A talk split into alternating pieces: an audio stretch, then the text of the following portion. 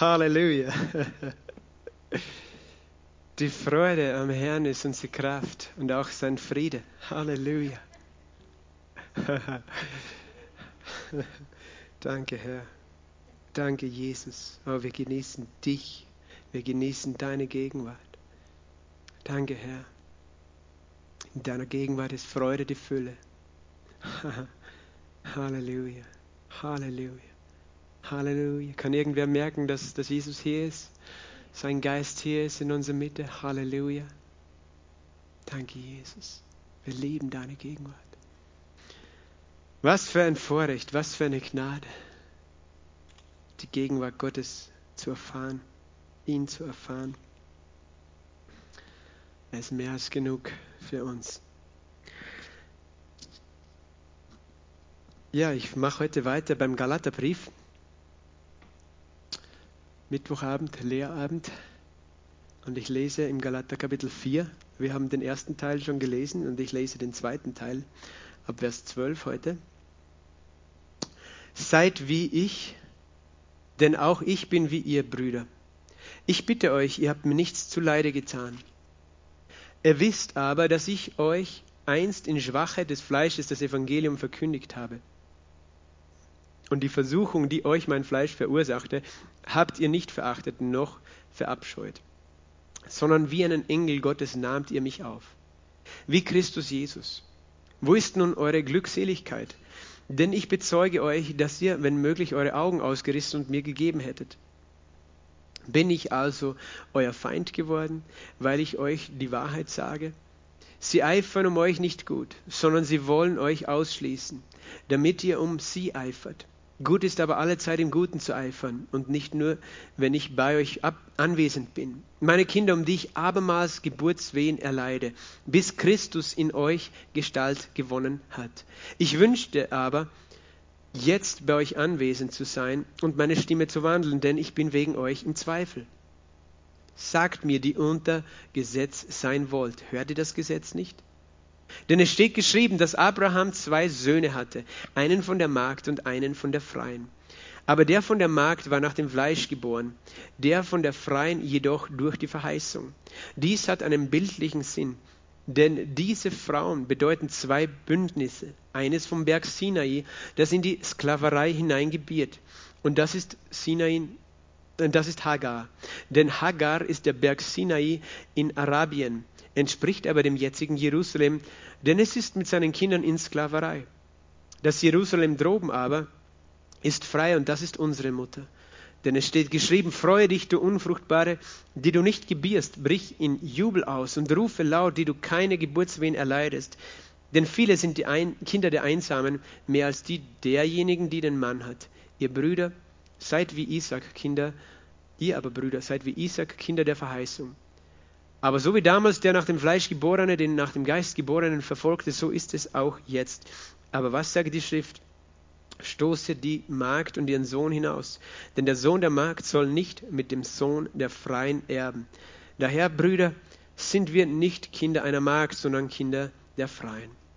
Vater, wir danken dir für dein Wort und wir danken dir, dass du uns Offenbarungserkenntnis aus deinem Wort gibst, durch den Heiligen Geist, dass wir nicht nur Information bekommen, sondern dass du uns verwandelst, während wir dich sehen und deine Güte und deine Gnade in dem Evangelium verstehen in Jesu Namen. Amen.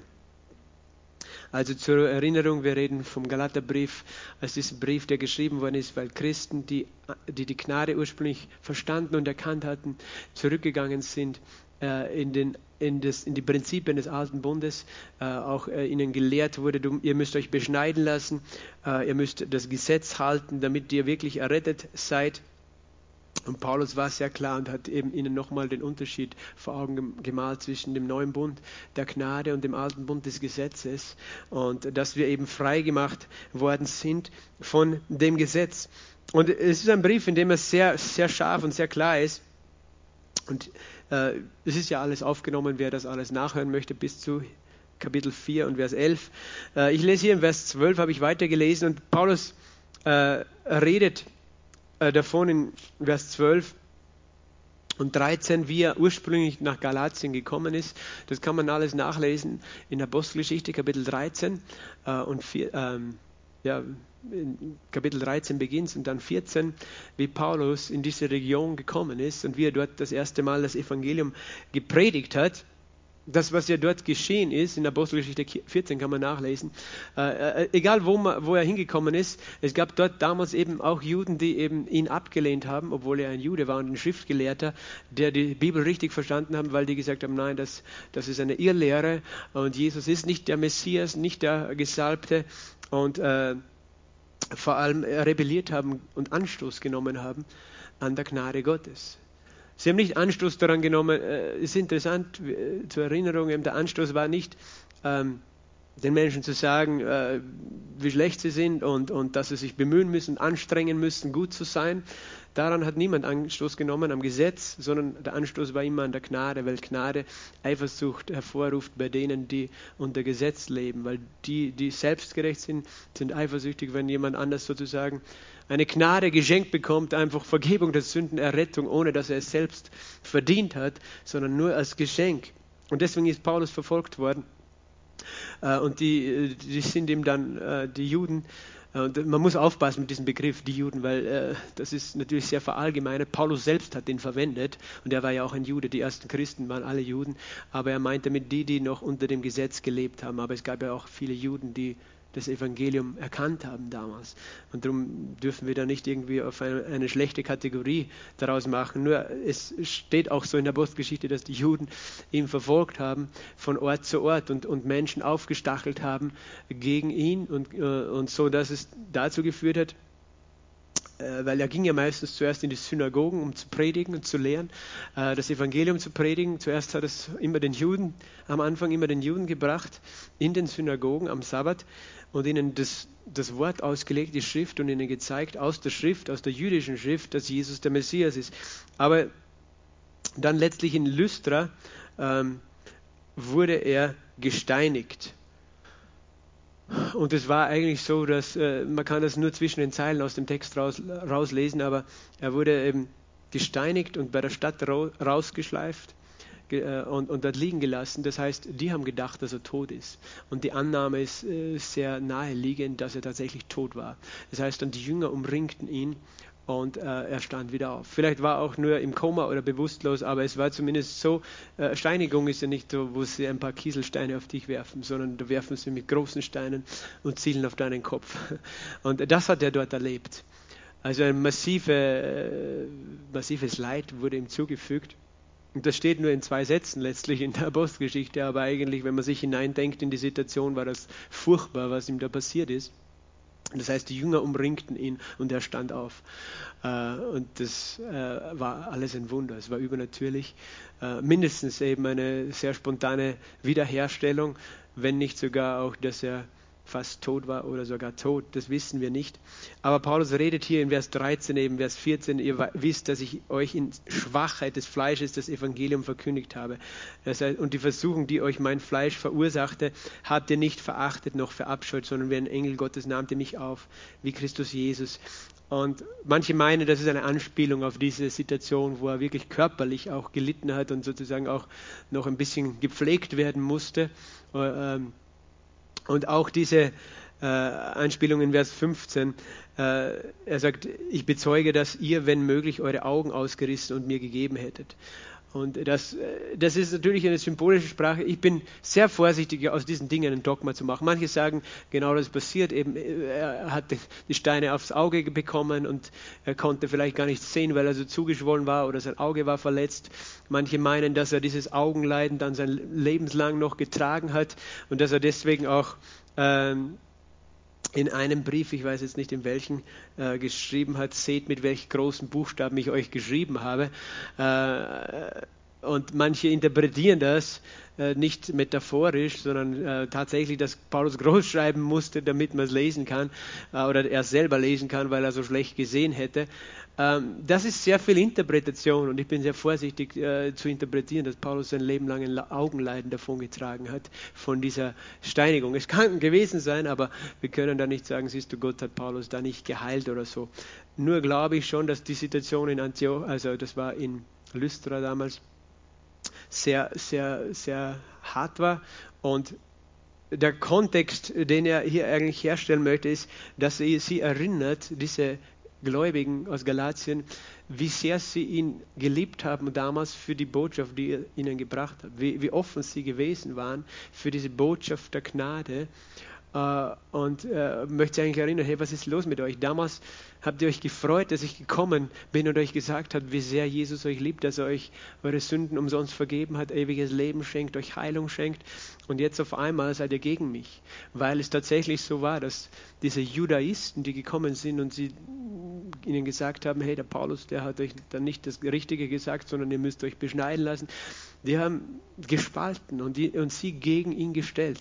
Also der Teufel wird das immer versuchen. Er wird immer versuchen, den Leib Christi zu spalten. Und interessant ist es, dass er es auf die Art und Weise tut, äh, dass, das ist eben auch der Kontext von diesem ganzen Kapitel, dass das Gesetz gegen die Gnade kämpft.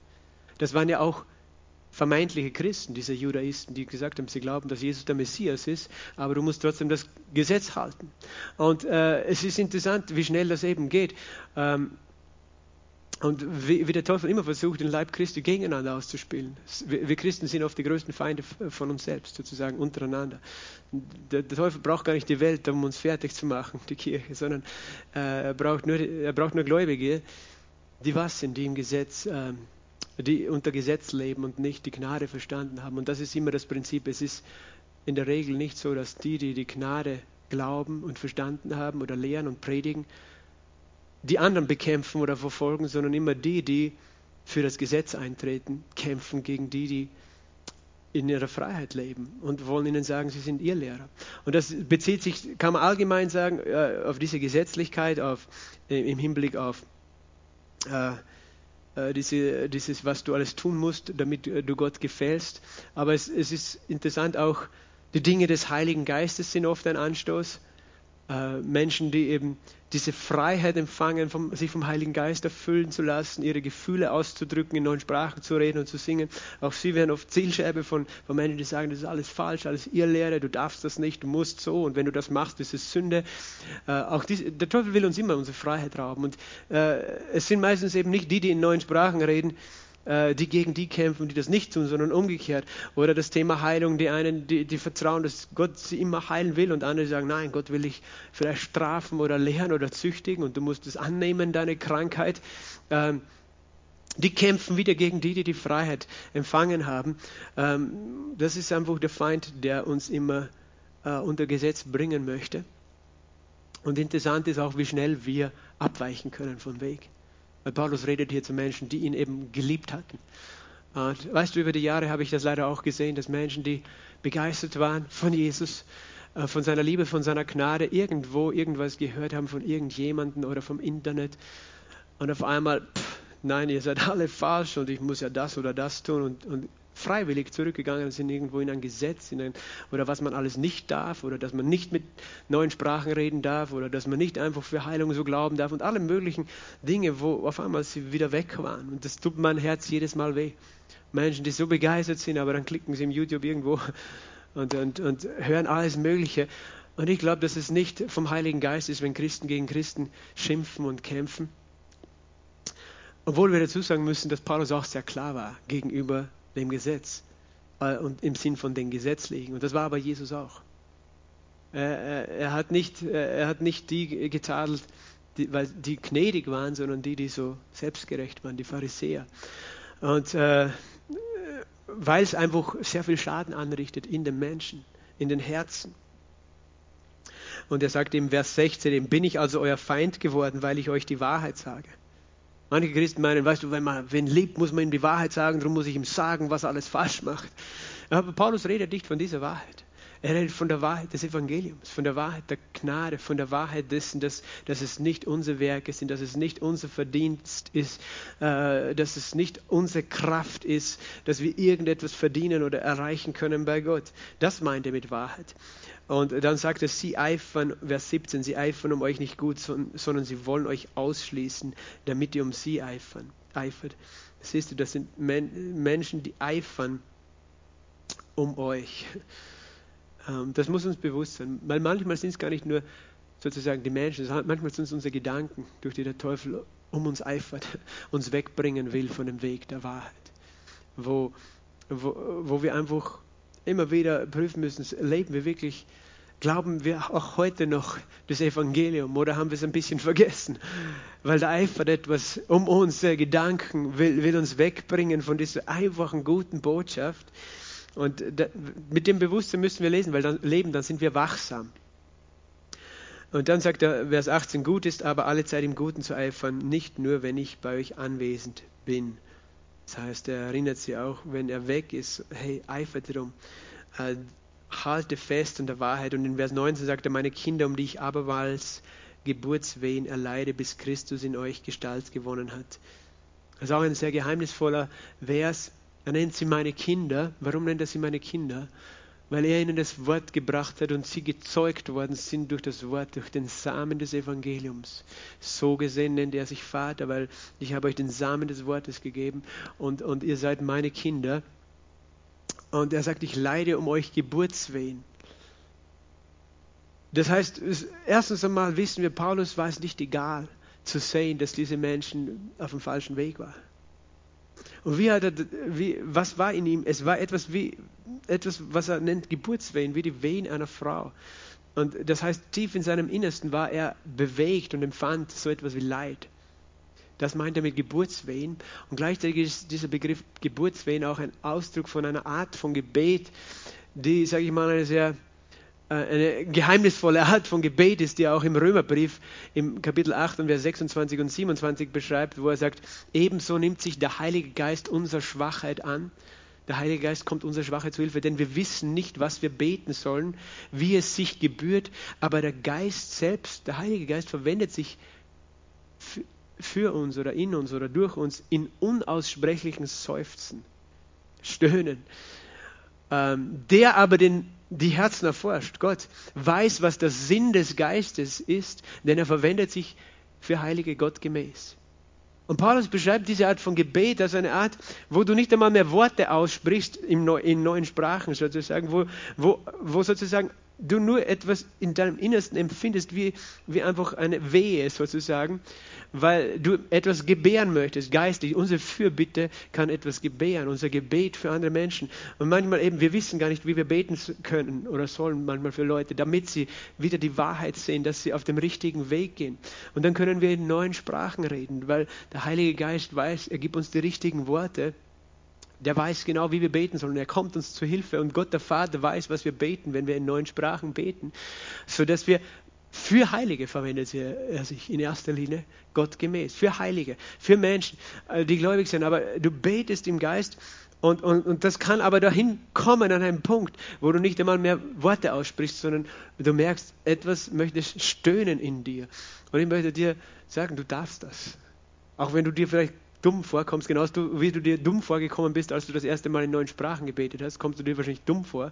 Ich habe das noch selten erlebt, aber ich habe es schon erlebt, wenn du anfängst sozusagen zu stöhnen, wie unter Schmerzen, weil, weil du, du durch, dadurch den Geist Gottes ausdrückst, was er tun möchte. Und er weiß, was diese Menschen brauchen. Und das ist, Paulus beschreibt das wie Geburtswehen, damit Menschen einerseits neu geboren werden, damit, weil, weil es eben wie wir schon alle gemerkt haben, es reicht nicht nur aus, dass du ihnen sagst, Jesus liebt dich und glaub an ihn, weil solange die Decke über ihre Augen ist, können sie das nicht sehen und sie verstehen gar nicht diese Worte.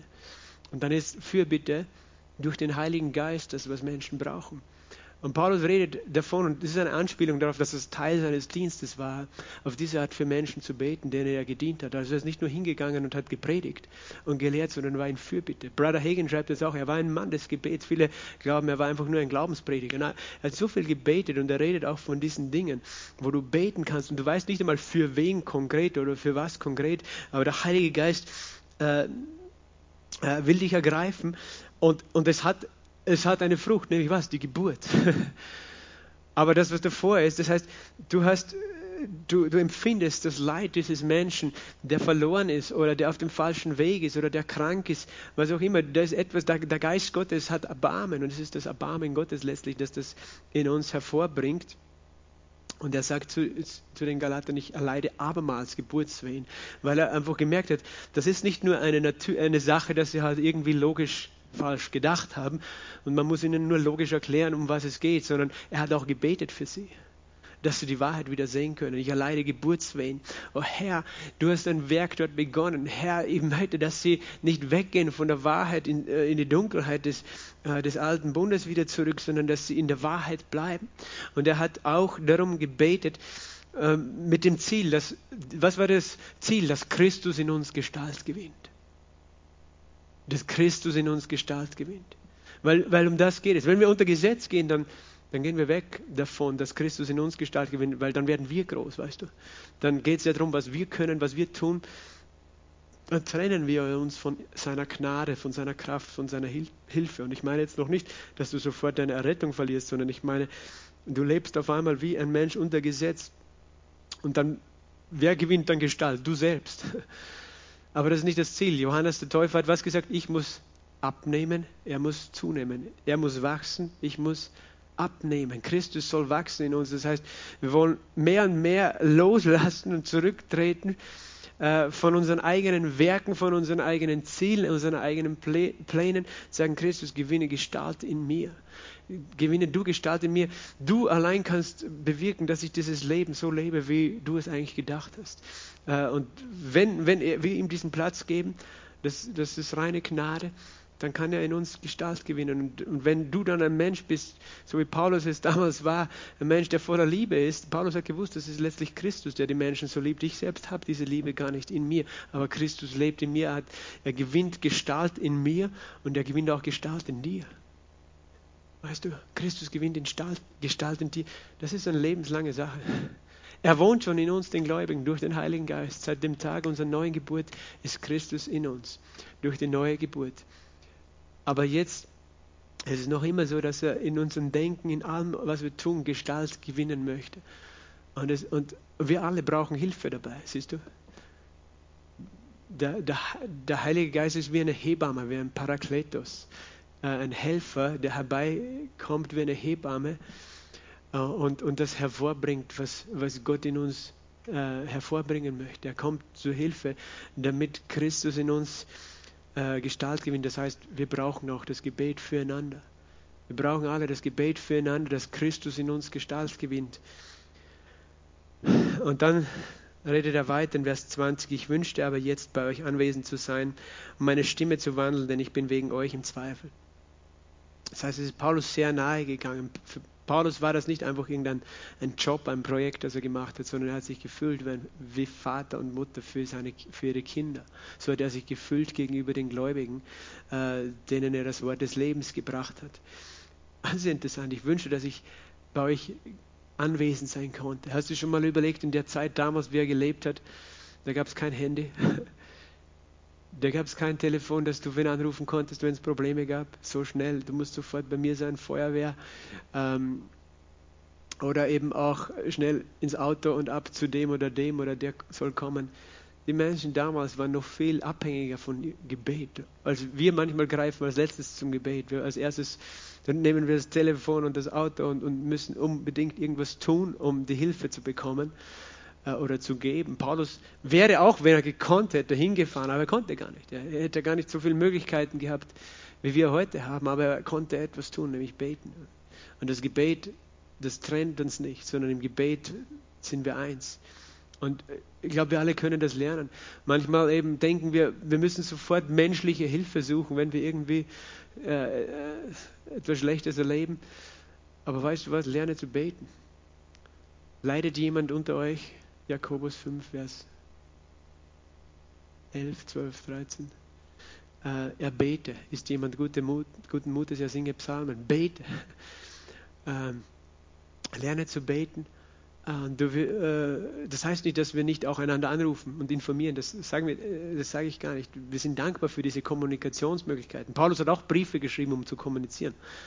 Wir haben noch viel mehr Möglichkeiten, aber manchmal vergessen wir, dass deine Kraft ist zu beten und, und umgekehrt auch, manchmal weißt du, wenn etwas auf dich kommt, wo du etwas empfindest, Vielleicht ist es gar nicht, weil du irgendwas, irgendwie ein Problem hast. Zum Beispiel, du empfindest diesen, diesen, diesen Schmerz, diese Last in deinem Herzen. Es kann sein, dass es gar nicht ist, weil, weil du selber irgendwo, manchmal denken wir, wir sind irgendwie angegriffen vom Teufel oder, oder wir fühlen uns schlecht drauf oder bedrückt. Aber vielleicht ist es manchmal, dass der Heilige Geist dich dazu bewegen will, für jemand anderes zu beten, dem es genauso geht, wie du das gerade empfindest. Das sind vielleicht gar nicht deine eigenen Gefühle sozusagen. Aber du denkst, komisch, ich war gestern so gut drauf, auf einmal heute, was ist da in mir für eine Last?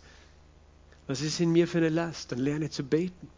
Lerne zu beten äh, äh, und sagen, Heiliger Geist, ich weiß gar nicht, was da jetzt ist, das mich bedrückt oder bedrängt, aber vielleicht braucht irgendjemand Hilfe oder braucht irgendjemand Gebet und ich möchte mich zur Verfügung stellen im Gebet.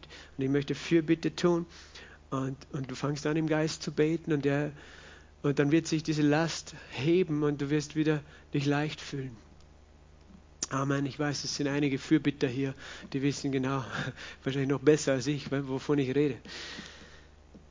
Vers 21. Sagt mir, die unter Gesetz sein wollt, hört ihr das Gesetz nicht?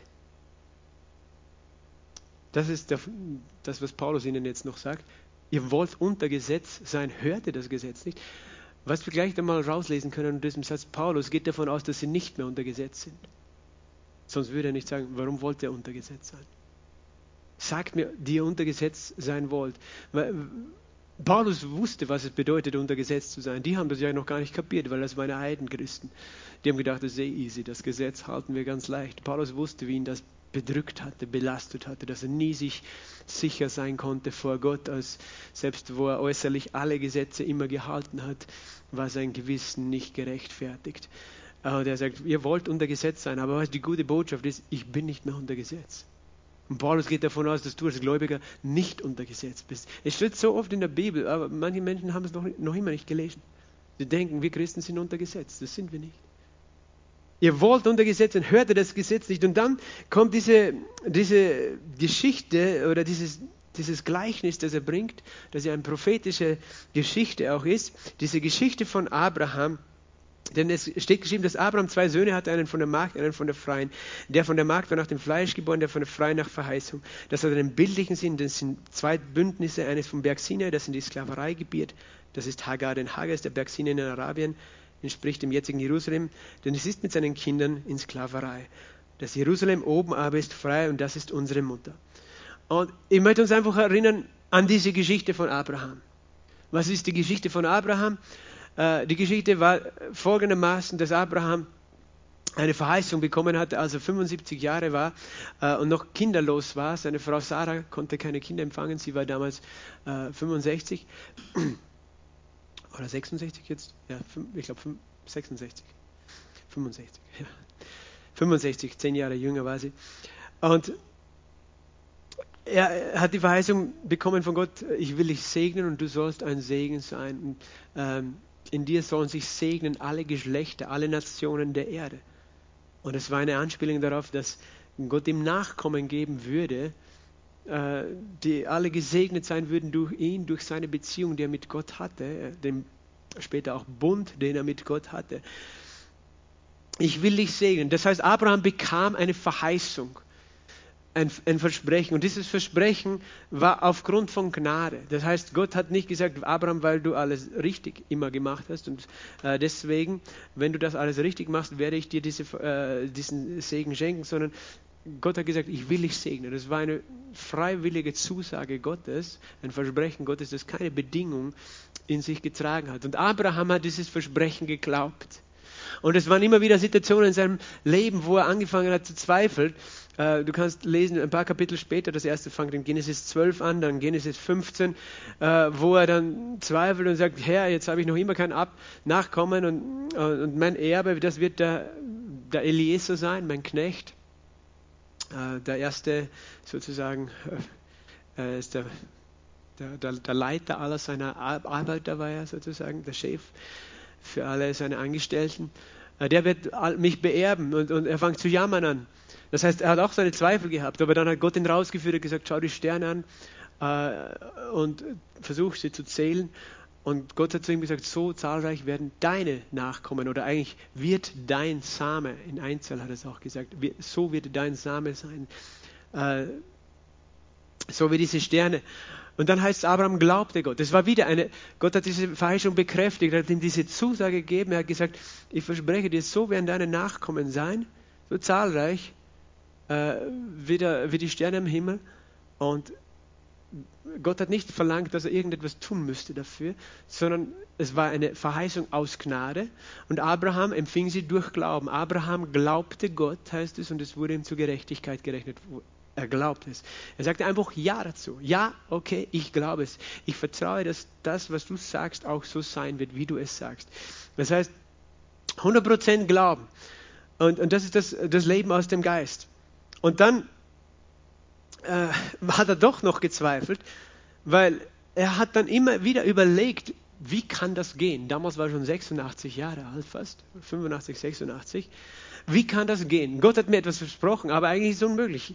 Wir haben nie Kinder bekommen. Meine Frau ist unfruchtbar und er wurde immer älter und hat Stress bekommen und hat sich überlegt, wie, wie kann das jetzt gehen, dass ich einen Nachkommen habe? Und dann haben sie überlegt, was, was können wir machen? Das heißt, sie haben selbst versucht, die Verheißung in Erfüllung zu bringen.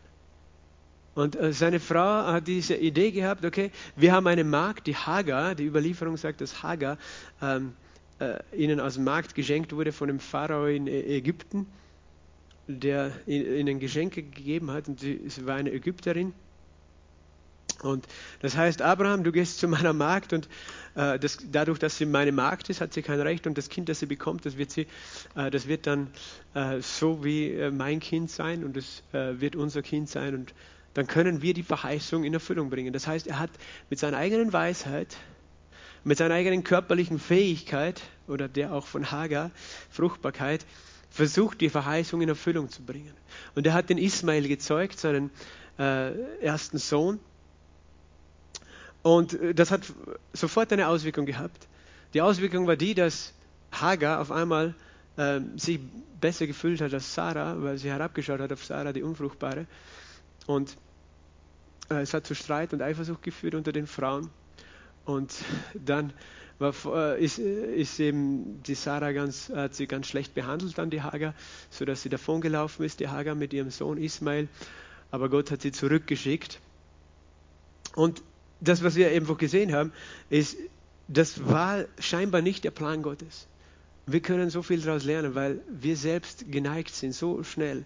Gott sagt etwas, was, was wir einfach glauben, aber wir sehen es nicht. Und dann sind wir so schnell versucht, nach dem Fleisch zu handeln und aus dem Fleisch einen, äh, die Verheißung in Erfüllung zu bringen. Das heißt, durch unsere eigene Weise, unsere eigenen Ideen, unsere eigene Kraft. Das ist so menschlich. Ähm, und das, was daraus kommt, ist immer unser Ismael, das führt immer zu Problemen. Das, was wir mit unserer Weisheit, wo wir versuchen, nach dem Fleisch zu leben. Und das war eben, wo Abraham nach dem Fleisch gehandelt hat. Der große Abraham hat nach dem Fleisch gehandelt und äh, Paulus nennt hier eben, dass das äh, symbolisch ist. Diese Hagar steht für den Bund des Alten Testaments, nämlich redet, er redet davon, das repräsentiert den Berg Sinai in Arabien. Was ist im Sinai gestehen? Da wurde das Gesetz gegeben, der Bund des Gesetzes wurde geschlossen mit dem Volk Israel.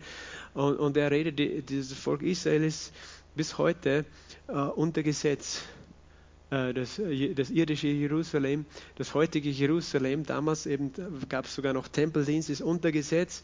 Und das, das heißt, äh, wir haben immer die Möglichkeit, nach unserem Fleisch zu leben und versuchen selbst gut zu sein, selbst etwas hervorzubringen oder nach dem Geist. Und alles, was wir aus unserer eigenen Kraft hervorbringen wollen, ist letztlich zerstörerisch. Ist interessant, dass Ismael und weißt du, seine Nachkommen, wer das sind, die ganze arabische Halbinsel ist bevölkert von den Nachkommen Ismaels.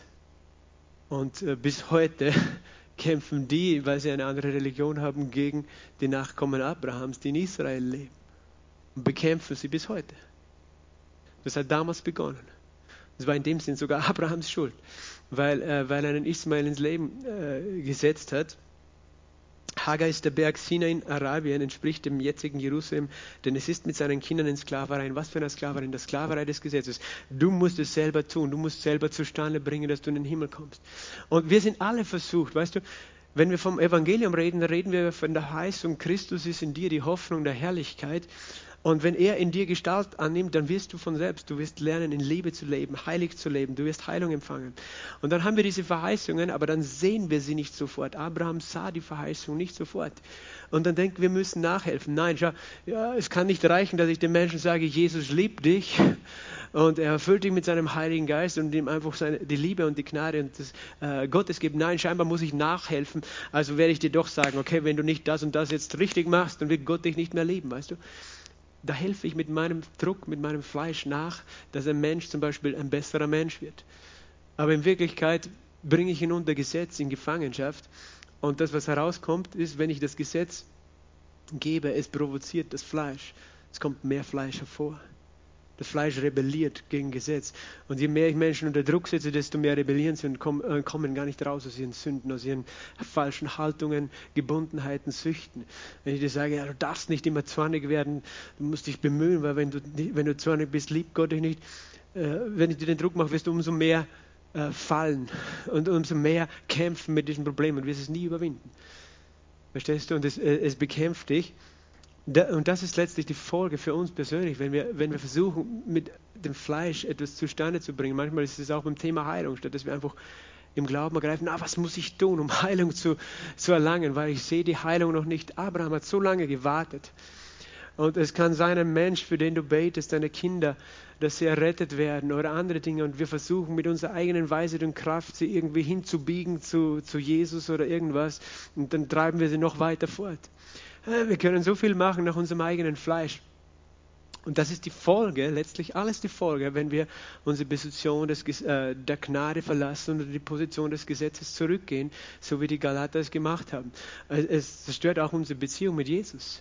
Wir verlieren unsere erste Liebe, so wie wir am Sonntag auch gehört haben, weil wir auf einmal zu der Gnade das Gesetz dazu mischen und auf einmal ist es für uns eine Last, ah, ich sollte beten.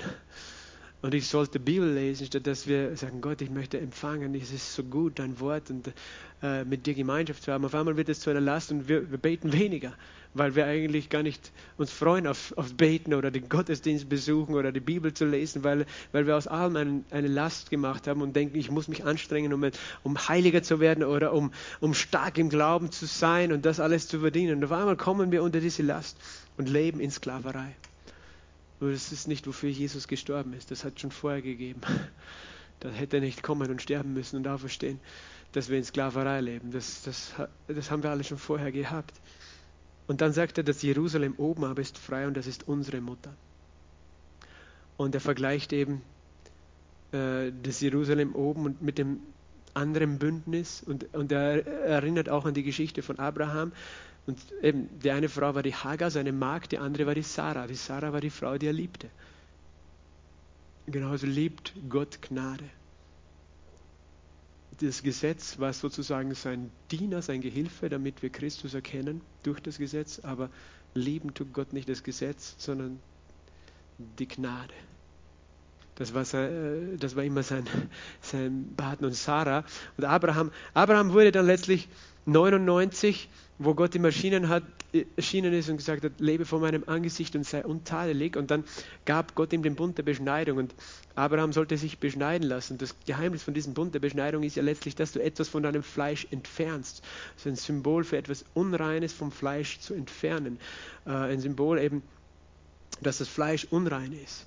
Und deswegen ist nicht die Beschneidung das, was notwendig war, die natürliche Beschneidung, weil es ja darum geht, dass wir genau das, äh, weil Beschneidung etwas im Fleisch ist, sondern dass wir eben genau nicht nach dem Fleisch leben. Aber für die Juden war es eben von damals, äh, das war ein Bund, der Bund der Beschneidung, aber wir sind keine Juden. Wir haben diesen Bund nie gehabt und brauchen ihn noch nicht. Wir brauchen nicht auf einmal versuchen zu werden wie ein Jude, der unter dem Bund Abrahams geboren ist. Das Ziel von einem Juden ist, dass er von dem Bund Abrahams weiterkommt in den neuen Bund, den Christus gestiftet hat und nicht das Ziel, dass, dass wir als Heidenchristen auf einmal zu Juden werden und uns beschneiden lassen sozusagen. Aber Abraham bekam diesen Bund als Zeichen, hey, das Fle dein Fleisch ist das Problem.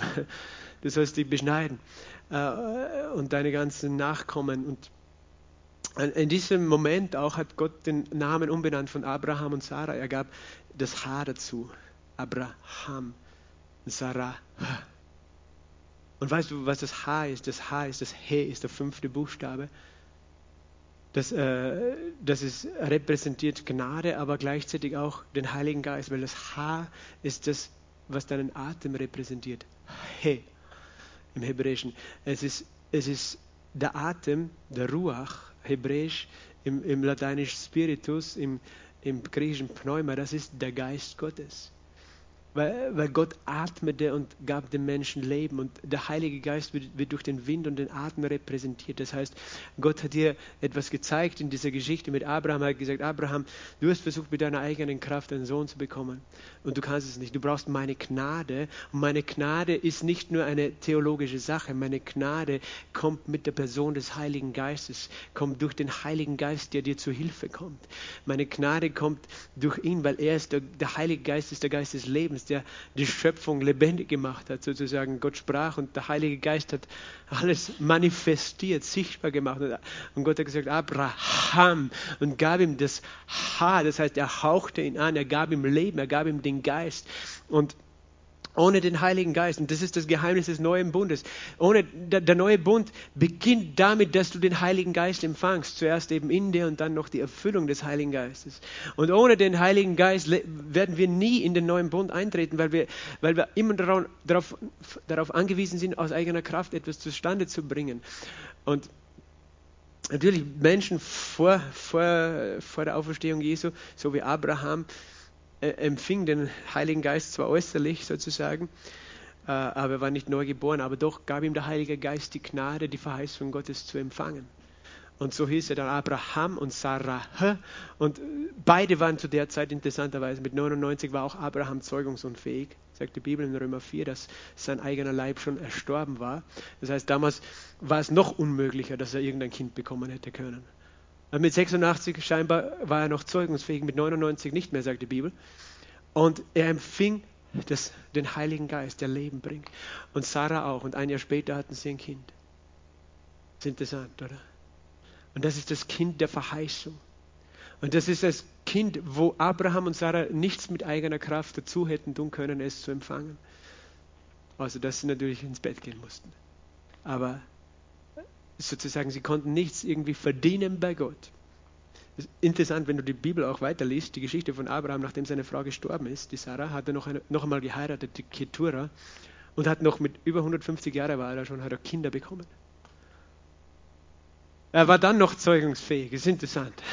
Also Gott hat ihm völlig seine Jugend erneuert, dem Abraham. Aber es war sein Geist, der Heilige Geist, die Gnade, die ihn erfasst hat. Und deswegen zitiert auch Jesaja, Jesaja 54 ist hier zitiert, Jesaja 54, 1 heißt, juble du Unfruchtbare, die du nicht geboren hast. Brich aus und in Jubel und rufe laut, die du keine Geburtswehen erleidest. Denn viele sind der Kinder der Einsamen mehr als diejenigen, die den Mann hat. Und Gott äh, erinnert uns daran, dass der Bund der Gnade viel mehr Frucht bringt, auch wenn du lange vielleicht das Gefühl hast, du bringst keine Frucht. Und damit beginnst du erst bei dir, weil du frustriert bist, dass du noch nicht äh, deine Gefühle alle unter Kontrolle hast oder dass du noch nicht die Verheißung der Heilung manifestiert hast oder andere Dinge oder Nöte, aber er sagt, du sollst schon vorher jubeln, noch bevor du die Frucht siehst und nicht, nur weil du die Frucht nicht siehst, zurück ins Gesetz gehen. Und nicht nur bei dir selber, sondern auch bei anderen. Juble. Wenn ein Mensch Jesus anerkannt hat als Erretter, fang an zu jubeln, auch wenn er noch nicht sein ganzes Leben im, im Griff hat oder, oder es so ist, wie es sein sollte, dass es äh, äh Jesus widerspiegelt. Aber jubel und glaube, dass das Wort etwas begonnen hat und dass seine Gnade etwas hervorbringt in dem anderen Menschen. Fang an zu jubeln, noch bevor die Frucht sichtbar ist. Das hat äh, Gott letztlich zu Sarah gesagt. Sarah lachte, als sie hörte, dass sie ein Kind bekommen würde. Sie hat gelacht, so hat sie das empfangen. Sie hat sich nicht angestrengt, sie hat einfach gelacht. Ha, ha, ha. Ich krieg noch ein Kind mit 99. Ne? Das hat sie sich, da hat sie sicher lachen müssen. Und du kannst lachen. Halleluja. Ich, ich, ich werde diese Heilung sehen. Halleluja. Halleluja. Ich werde diese Freude sehen in meinem Leben, dass ich mich nicht mehr ärgere oder nicht mehr gestresst bin oder was auch immer. Die Verheißung ist konkret, wo du jetzt glaubst äh, und du jubelst. Und es ist noch ein Geheimnis in diesem Vers. Gell? Ich sage das nur so nebenbei, weil viele überlesen das. Brich in Jubel aus, die du keine Geburtswehen erleidest. Du das gewusst, dass du als Frau glauben kannst für eine, eine leichte Geburt? Steht hier. Juble, die du keine Geburtswehen erleidest. Ihr kennt alle die Familie Kösten aus der Bibelschule. Die haben ja jetzt noch ein Kind bekommen, die Johanna. Die hat das geglaubt und die Geburt war so leicht, sie hatte fast keine, also sie hatte schon Wehen, aber, aber unvergleichlich im Vergleich zu ihren anderen Geburten, sagt sie. Und, und ich ist nicht die einzige. Ich weiß, es gibt Frauen, die nehmen das in Anspruch. Ich, bin, ich werde gebären, ohne dass ich Geburtswehen erleide. Halleluja. Halleluja. Ich meine, ich bin ein Mann, ich kann das nicht nachvollziehen, aber ich glaube, es gibt Geheimnisse in der Bibel. Und manchem, wenn wir nicht wissen, was, was wir glauben dürfen, weißt wenn wir die Verheißungen nicht kennen, äh, dann werden wir sie nie in Anspruch nehmen. Und das heißt nicht, dass jemand sich schlecht fühlen muss, der die Geburtswehen ganz normal erleidet. Ich sage nur, äh, wir dürfen Gott für alles glauben und, und brauchen uns nicht schlecht fühlen, wenn wir noch nicht angekommen sind bei der Manifestation. Aber er sagt, zahlreiche sind die Kinder der, Eins, äh, der Einsamen, viel mehr. Viel mehr Frucht bringt das Evangelium, die neue, äh, die neue Schöpfung, die frohe Botschaft. In Vers 28 sagt er dann zu ihnen, den Gläubigen, den Gläubigen Galatien, ihr aber Brüder seid wie Isaac, Kinder der Verheißung. Ihr seid ja nicht äh, zu diesem neuen Leben gekommen durch die Anstrengung des Gesetzes oder irgendeines religiösen Werkes, sondern durch das Werk Gottes, durch seinen Heiligen Geist. Und dann sagt in Vers 29, so wie damals der nach dem Fleisch geborenen, den nach dem Geist geborenen verfolgte, so ist es auch jetzt. Und er erinnert auch an diese Begebenheit, wie, äh, wie Isaac ein paar Jahre alt war und Ismael war ja 14 Jahre älter. Ismael hat, hat dies, seinen kleinen Bruder immer geärgert sozusagen und immer gestritten mit ihm. Und äh, das hat der Sarah nicht gefallen. Und sie sie ging zu ihrem Mann Abraham und sagt, stoße die Magd hinaus. Und das ist eine für uns harte Geschichte, weil sie, äh, Abraham schickt sie dann äh, weg von, von, von sich. Äh, menschlich können wir das schwer nachvollziehen, aber wir wissen auch, dass Gott sich um die Hagar gekümmert hat in der Wüste. Er hatte dann einen Brunnen hingestellt mitten in der Wüste, dass sie nicht verdursten. Äh, und, und, und deswegen, äh, sie haben dann gelebt, wie die Beduinen heute leben, in Zelten in der, in der Wüste eben von Arabien, der Ismail und seine Mutter Hagar. Aber eben, es war notwendig, weil da war immer nur Konflikt und Streit.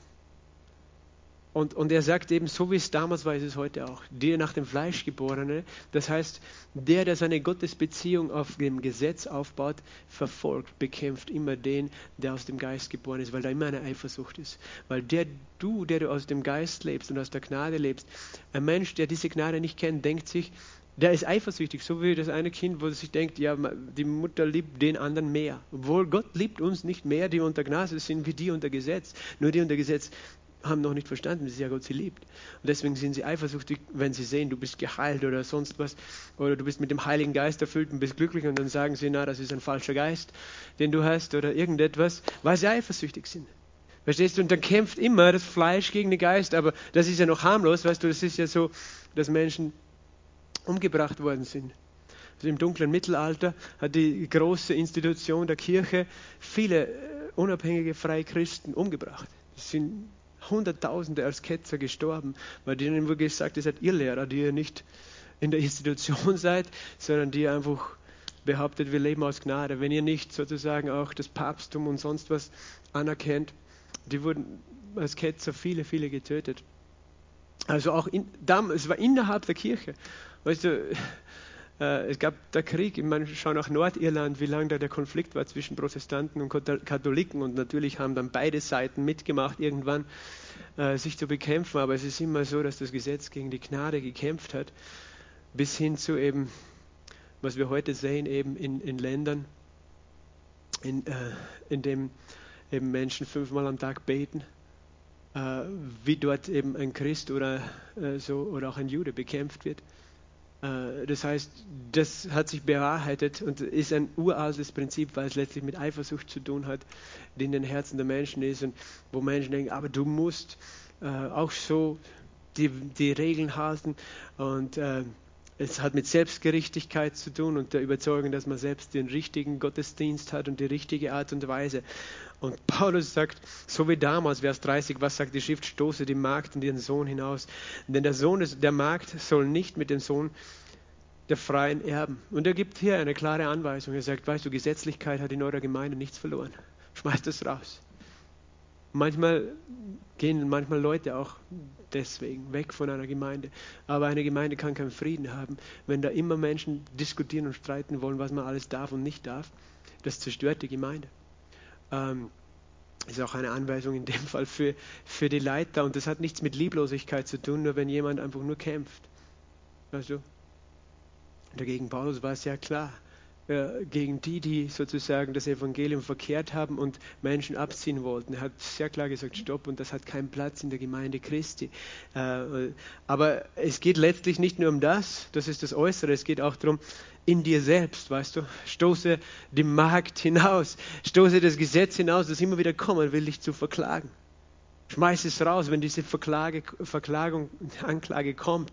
Schmeiß es raus, sag, Teufel, du hast keinen Raum in meinem Denken, mich anzuklagen, mich zu verklagen. Ich schmeiße diese Lügen äh, eines falschen Evangeliums raus. Ich weiß, ich lebe aus Gnade, durch Glauben, durch die Kraft des Heiligen Geistes allein empfange ich die Verheißung. Es ist alles seine Gnade und es braucht manchmal deine Aktion, dagegen aufzustehen, wenn du merkst, du selbst, deine Gedanken führen dich weg von der Liebe, von der Gnade, weg vom vom, vom Heiligen Geist in eine, in, in eine Gefangenschaft. Und daran merkst du es ja. Auf einmal verlierst du die Freude, auf einmal kommt Druck, auf einmal kommt Angst. Sklaverei hat immer mit Angst zu tun. Und dein Glaube an Jesus hat nicht mehr diese Freude, diese Liebe. Dann ist es an dir zu sagen, ich stoße die Lügen hinaus. Daher, Brüder, sind wir nicht Kinder einer Magd, sondern der Freien. Amen.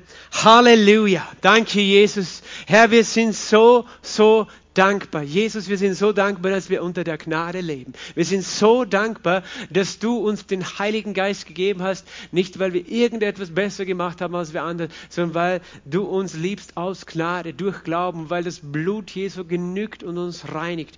Herr, wir danken dir, dass du uns lehrst in deinem Wort, dass wir in alle Wahrheit hineinfinden, Herr, dass wir nicht versuchen, aus eigener Kraft irgendeinen Ismael zu zeugen, sondern, Herr, dass wir geduldig festhalten an deiner Verheißung, die wir aus Gnade durch Glauben empfangen. Herr, wir, wir geben dir die Ehre. Wir sind so dankbar, Herr, dass wir vor dir stehen dürfen heute, ohne Schuld, ohne Scham, Halleluja, ohne Anklage. Herr, wir danken dir, dass du uns segnest jeden Tag, weil du gut bist und weil das Werk vollendet ist und weil die Gnade da ist. Wir loben dich und ich bete für jeden hier in diesem Raum, jeden Zuschauer im YouTube, Vater. Ich bete, dass wir alle mehr von dieser Gnade empfangen, dass wir füreinander beten werden, Herr, wie der Heilige Geist uns führt, dass wir mehr in diese Gnade hinein äh, finden, die du für uns bereitet hast. Amen. Amen. Gott segne euch.